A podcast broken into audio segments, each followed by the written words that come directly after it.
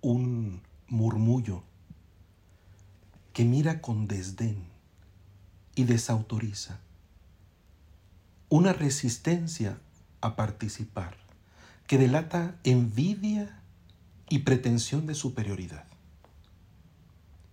Jesús recibe a los pecadores y come con ellos. Lo constatan los fariseos y los escribas tomando distancia de él. Y al terminar su parábola de la misericordia, Jesús los retrata en la actitud del hijo mayor, que se enojó y no quería entrar a la fiesta. Incluso pone palabras en sus labios que expresan una reclamación atribulada. Hace tanto tiempo que te sirvo, sin desobedecer jamás una orden tuya, y tú no me has dado nunca ni un cabrito para comérmelo con mis amigos. Pero eso sí, viene ese hijo tuyo que despilfarró tus bienes con malas mujeres, y tú mandas matar el becerro gordo.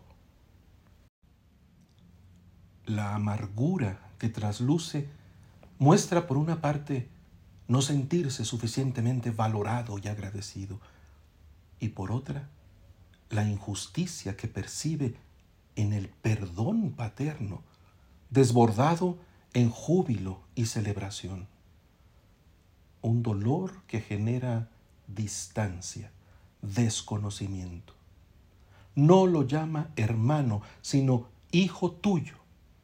De la misma manera que paradójicamente el Señor parecía tomar distancia del pueblo traidor en la primera lectura, de modo que lo llama pueblo de Moisés e incluso le atribuye a él la salida de Egipto.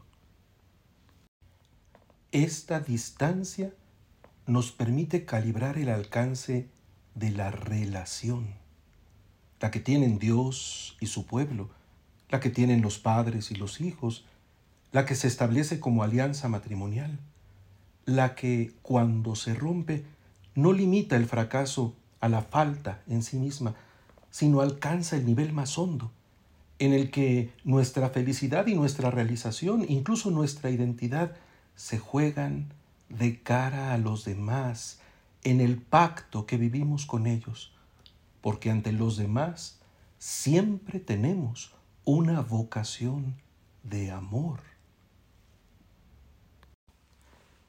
En el paradójico diálogo entre Dios y Moisés, el hombre le pide al Señor hacer memoria.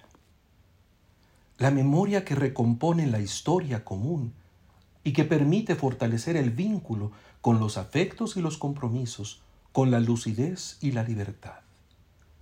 Acuérdate de Abraham, de Isaac y de Jacob, siervos tuyos, a quienes juraste por ti mismo, diciendo, multiplicaré su descendencia.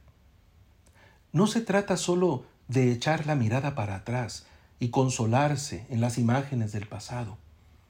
Además de la emotividad que ellas suscitan, está el despertar a la conciencia del camino andado, de la huella que el corazón conserva de los nombres y los rostros con quienes se ha relacionado. Incluso Dios, en su misterio y trascendencia, es llamado a hacer memoria.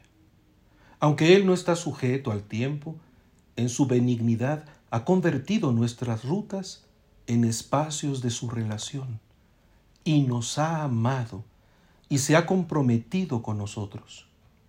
De alguna manera, aquella memoria que Moisés le pedía tener corresponde a la oración que nosotros repetimos. Acuérdate de nosotros, Señor, decimos, acuérdate de tu iglesia, recuerda a nuestros hermanos difuntos. Con ello hacemos vibrar la cuerda entrañable de la misericordia, de la cual ha brotado nuestra existencia y que se mantiene tensa con melodías conmovedoras en cada gesto de perdón, en cada reivindicación, en cada expresión de alabanza. Y como el contexto evangélico lo sugiere, es la misma música que marca la fiesta, la dicha compartida de la oveja rescatada, de la moneda encontrada, del hijo recuperado.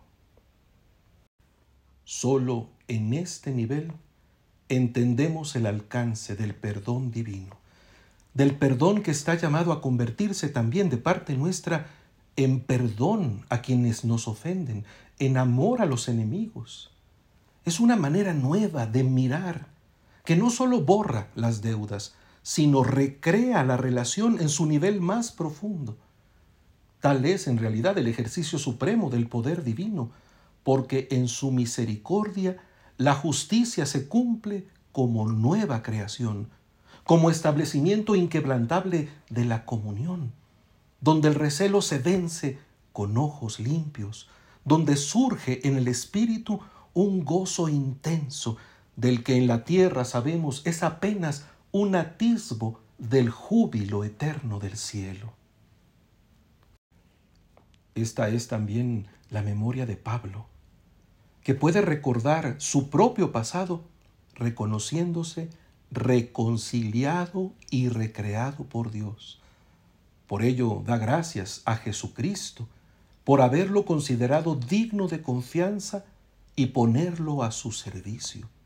A Él, que antes fue blasfemo y persiguió a la iglesia con violencia.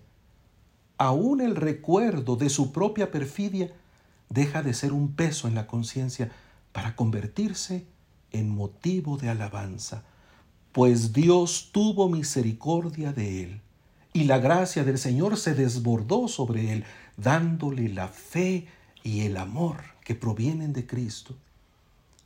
Es la experiencia de todo el que es consciente de su propio bautismo, de su condición de hijo, de su vocación al banquete eterno. Es en la lógica festiva de la redención que el recelo y la envidia resultan absurdos. Y así se nos habilita a participar con el traje de fiesta en el misterio santo, el mismo que hoy nos envuelve y regocija, el sacramento sublime del amor, del perdón, de la misericordia.